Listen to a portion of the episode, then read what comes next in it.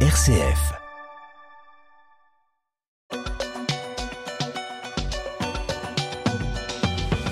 On le disait, le choc, l'effroi à Annecy, c'était hier. Et oui, Melchior, sur le bord du lac de cette euh, petite ville tranquille, un, euh, un, homme a attaqué au couteau et grièvement blessé six personnes, dont quatre jeunes enfants, qui sont encore ce matin en état d'urgence absolue. Un geste atroce euh, qui interroge par sa brutalité sur des enfants si jeunes. Pourquoi ce réfugié syrien a attaqué de jeunes enfants? Un geste terrifiant, incompréhensible. L'agresseur qui portait une croix a crié au moment de son geste au nom de Jésus-Christ. Et puis, dans ce drame atroce, une lueur d'espoir. Un jeune homme s'est interposé pour protéger les enfants. Euh, un jeune chrétien, Henri, il a fait, euh, fait actuellement le tour de France des cathédrales à pied. Il était là hier matin, providentiellement. On va en parler. Mais avant cela, c'est le temps encore de la sidération. Une nouvelle fois encore en, en France, Arnaud Alibert, la sidération. Oui, alors euh, c'est comme vous le dites, hein, le moment du, du silence, c'est ce que nous avons choisi comme angle à la croix, euh, parce que euh, parce que la vie des enfants n'est pas encore assurée à l'heure où nous parlons ce matin. Alors, euh, le, la lueur un peu d'espoir dans notre sidération, c'est que la qualification de terrorisme n'est pas retenue, même si de fait le, le, le geste est, est, terrorisant. Donc, euh, ce n'est pas un terrorisme politique tel qu'on l'a vécu auparavant, mais il y a, il y a bien un, un, terrorisme des cœurs, un terrorisme de, et un effroi profond de, de la société. Euh, on ne s'habitue pas. Très, oui. On ne s'habitue oui. pas et c'est important peut-être Samuel Pruvot, c'est important de, de, ne pas s'habituer à, à, ces drames. Euh, euh, ils sont tragiques, ils se répètent, on ne s'habitue pas. Alors, heureusement, euh, Étienne, qu'on ne s'habitue pas. En fait, moi, je voulais partager avec euh, Arnaud, bah, ma propre sidération. En, fait, euh, je suis comme tous les Français. Euh, enfin, les mots me manquent. Et puis, il se trouve que moi, je suis jeune grand-père. Il y a quatre victimes, euh, donc qui sont des enfants, dont deux en état justement d'urgence absolue à l'heure où nous parlons. Moi, j'ai quatre petits enfants qui ont à peu près le même âge.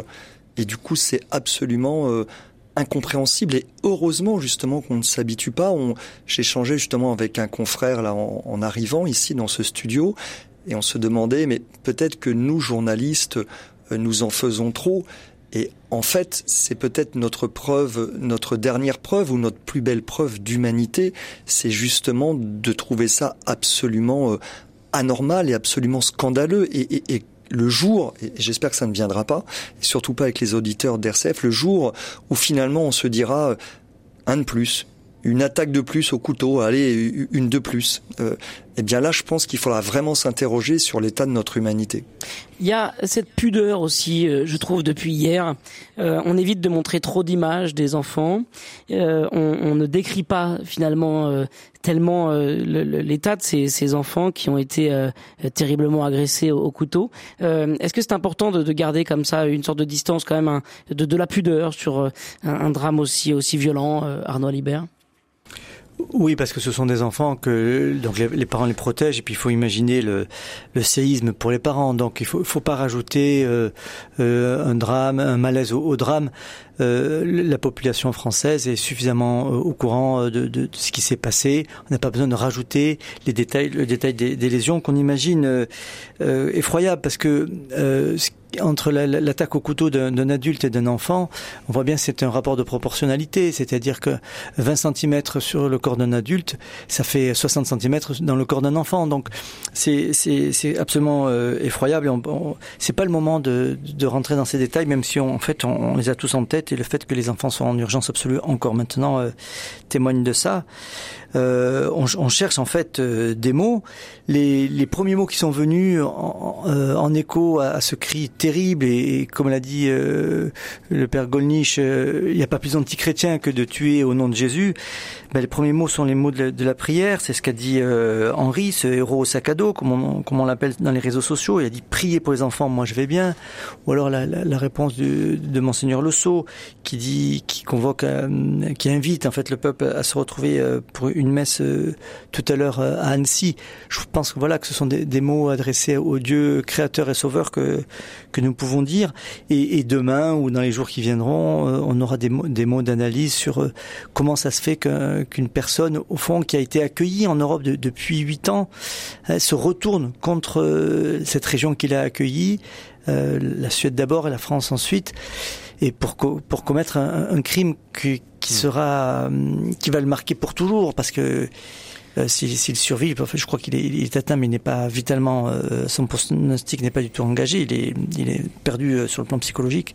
Voilà, il risque de finir sa vie en prison. Donc c'est, c'est, c'est étonnant comme parcours pour une personne qui a été accueillie pendant 8 ans en Europe. Vous aussi venez partager avec nous vos, réactions au 04 72 38 20 23 ou par mail à l'adresse direct@rcf.fr.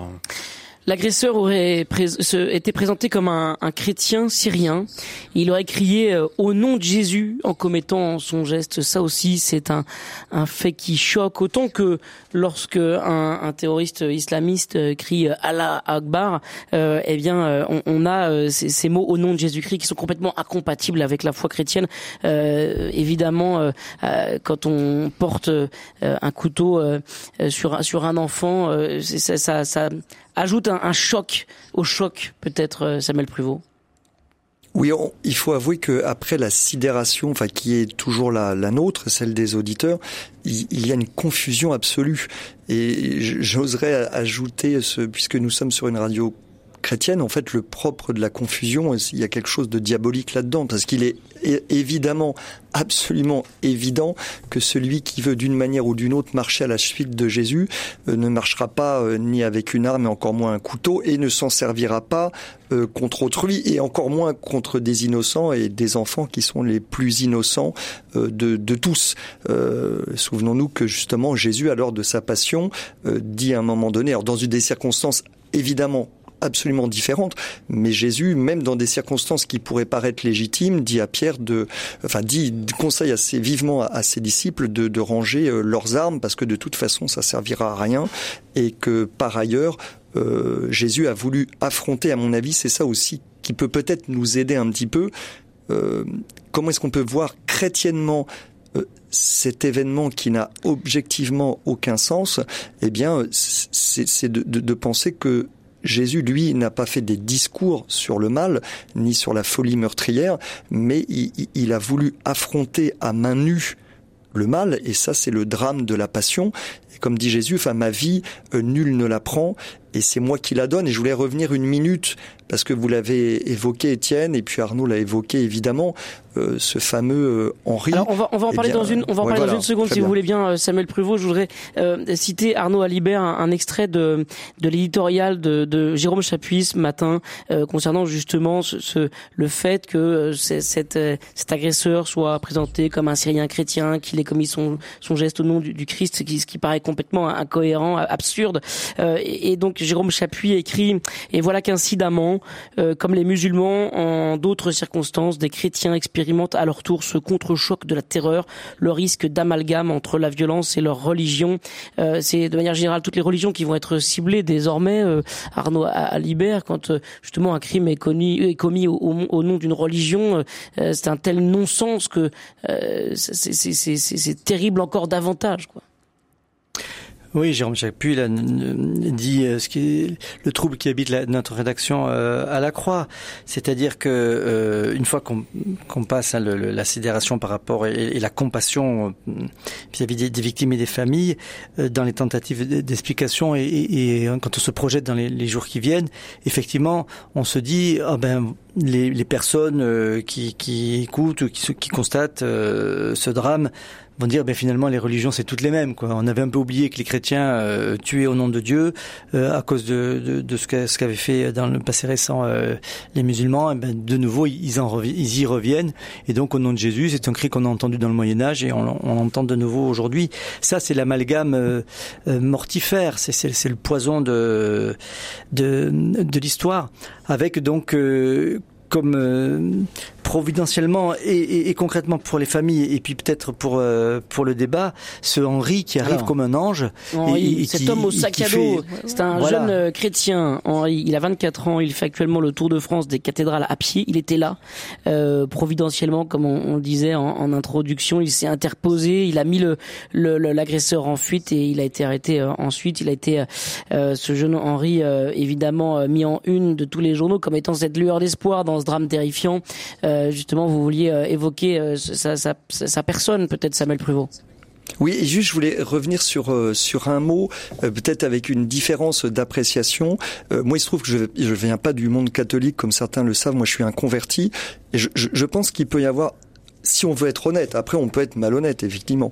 Euh, enfin, certains, là je parle évidemment pas d'Arnaud ni du plateau sur RCF, mais si nous voulons être honnêtes, invoquer le nom de Jésus pour commettre un crime odieux n'a absolument aucun sens. Et il ne faudrait pas laisser, moi j'ai une formation euh, d'histoire en Sorbonne et j'aime beaucoup l'histoire médiévale, on ne peut pas laisser entendre, et c'est pas du tout ce que Arnaud voulait dire, hein, on ne peut pas laisser entendre qu'au Moyen Âge, on s'amusait à utiliser le saint nom de Jésus pour tuer des innocents. Ça, ça n'a aucun sens. En revanche, effectivement, on a parlé de guerre juste, il y a eu des batailles de théologiens, etc. Mais attention, on est dans le cadre de, dans un cadre militaire de, de, de conquête. Jamais, me semble-t-il, enfin j'en suis absolument même certain, jamais l'Église, dans sa tradition, une seule fois n'a dit au nom de Jésus, il est légitime de tuer un innocent. Enfin, il faut quand même rappeler des vérités premières. C'est-à-dire que mm. sur cette terre, il y a la loi de la pesanteur. Si je, je lance une, une, euh, un caillou, il va tomber à terre. Et donc, la loi de la pesanteur dans le christianisme, ça veut dire que jamais on ne peut invoquer le nom de Jésus pour tuer un innocent. Je suis désolé de rappeler une vérité aussi primaire, mais ça me semble nécessaire. parce que sinon, on devient, on devient folle dingue. Hein. Et vous avez complètement raison. Il faut pas céder à, à l'amalgame, mais c'est très important.